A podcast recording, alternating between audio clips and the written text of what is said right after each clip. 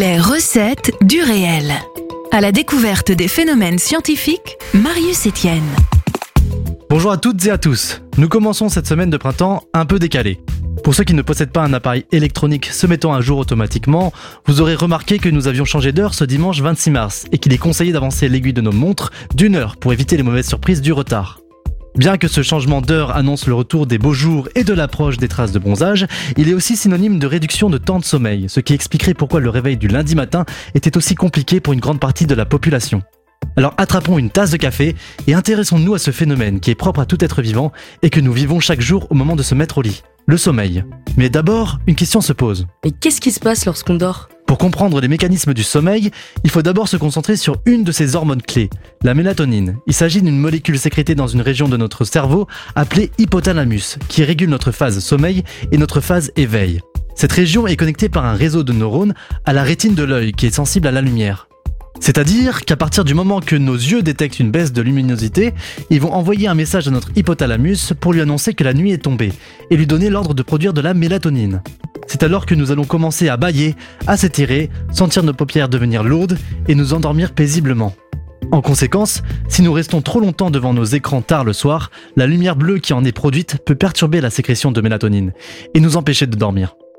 Il est alors conseillé de s'en détacher avant d'aller se coucher, ou bien de limiter l'exposition à la lumière bleue grâce à des filtres ou le mode nuit de nos portables. Je pourrais vous parler des hormones qui agissent sur la stimulation du cerveau pendant les rêves, ou bien de celles qui servent à ralentir l'activité des neurones, mais je préfère me concentrer sur une autre hormone très importante dans le cycle du sommeil, la sérotonine. C'est ce qu'on appelle l'hormone du bonheur, car elle permet de nous relaxer et de nous préparer à la nuit.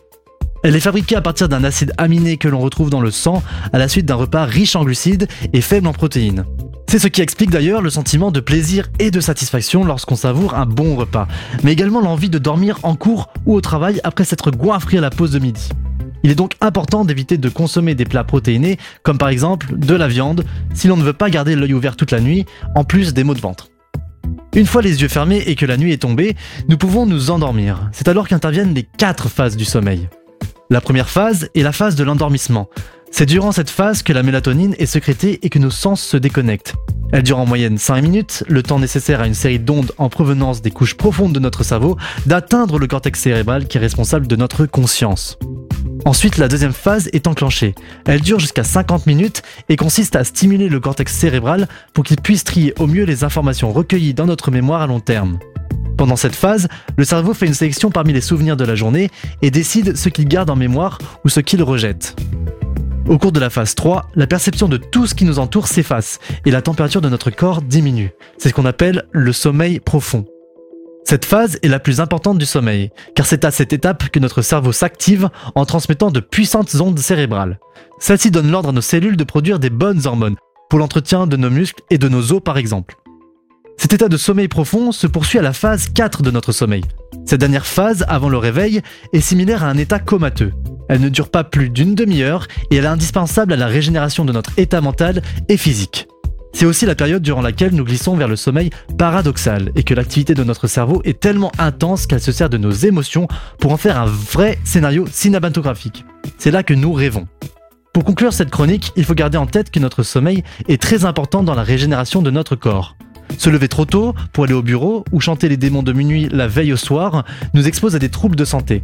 Nous avons plus de mal à nous concentrer, à mémoriser des informations importantes et nous accentuons les douleurs musculaires ou cardiovasculaires.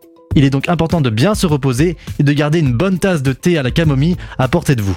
C'était Marius sur Sun, le son unique. Je vous retrouve dans deux semaines, même jour, même heure, pour d'autres recettes.